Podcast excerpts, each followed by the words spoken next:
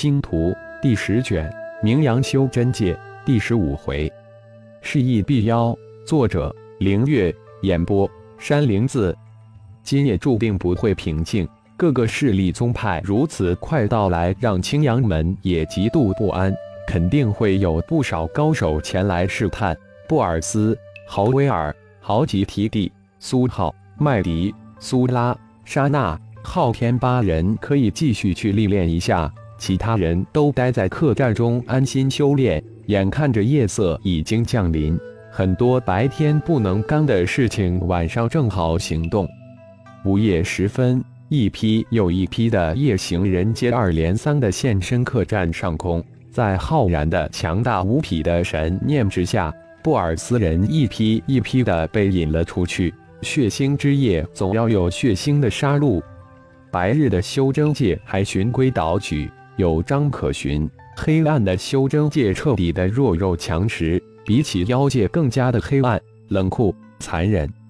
留下小虫镇守客栈，浩然带着血麒麟化身直奔蓝星城占地极广的城主府，不仅仅是去挑衅，最重要的是去考察城主府的地形、建筑结构。后天决斗一过，必定要接手城主府，那么这里就是最前沿的战线了。布置阵法保护是必定之事。先是变化成廖龙的模样，还是偷袭，一击必走，还不能重创。现在也不是重创之时，只是让青阳门的长老别无他顾，只是骚扰了一二次，浩然就施施然返回客栈。先后几批人大胆摸进客栈，但都无不被噬金灵虫给吞噬了，连元婴也未能逃出。富来客栈就如同一个黑洞，来多少人都有去无回。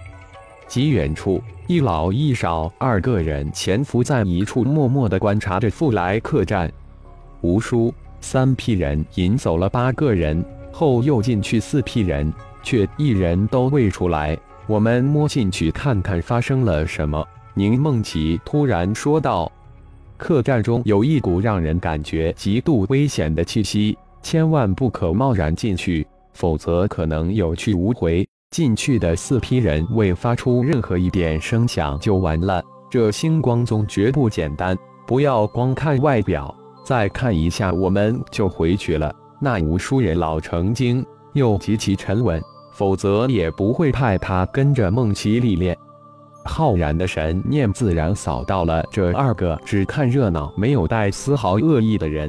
而且还有一面之缘，中年人达到了炼虚后期，也算是一顶尖高手了。小丫头片子跟苏浩差不多大，幻化之术不可谓不高明，但在浩然的火眼金睛之下，早就无所遁形。元婴中期还算不错，这两人绝不是小门小派之人，光看身边的高手待人处事的沉稳大气，就能猜出来。只要不是敌人，浩然也绝不会去动他们。想看热闹就看吧。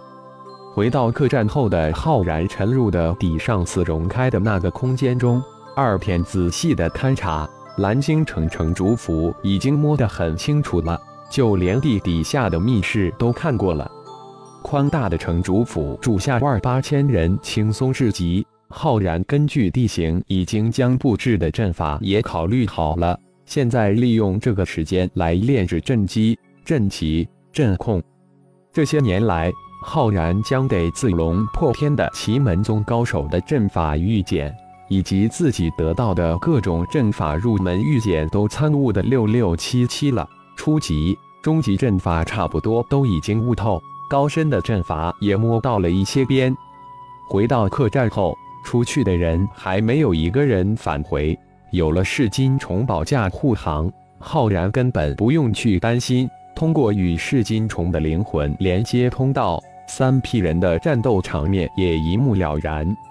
沉入客栈的底的空间之中，浩然开始将心思专注于炼制布置大阵的一系列阵器之中。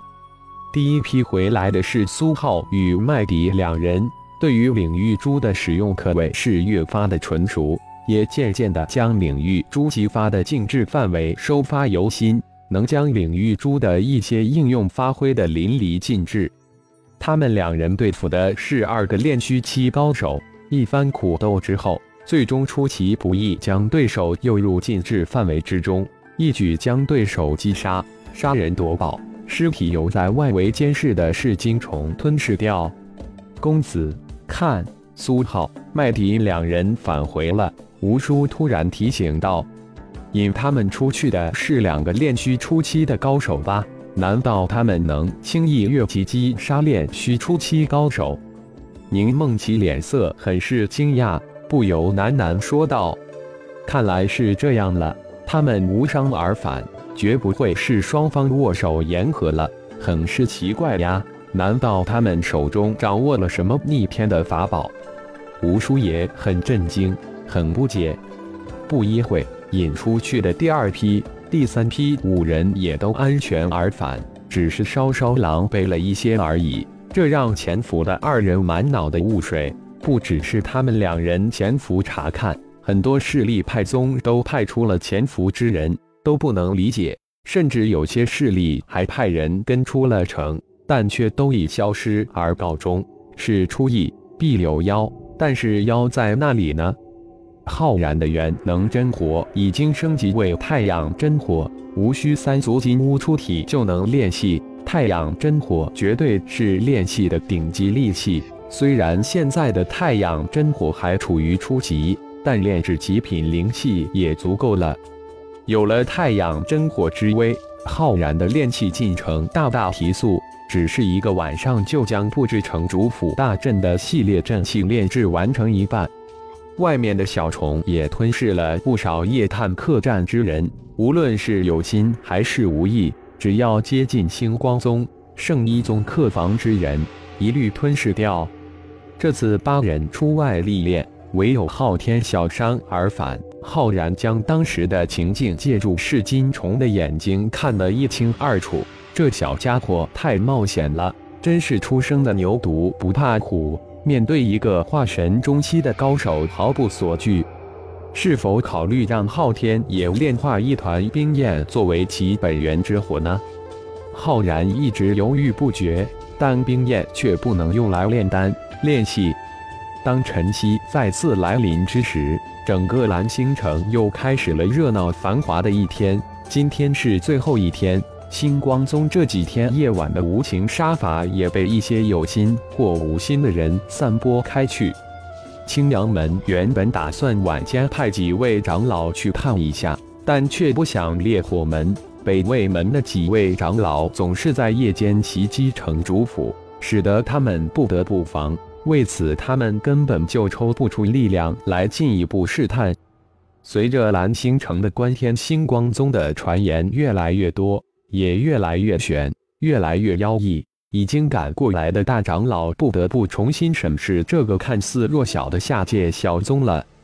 方方面面的消息都送到大长老面前，一帮青阳门的长老都一脸的沉思。这样看来，原本稳如泰山的决斗似乎很飘渺了。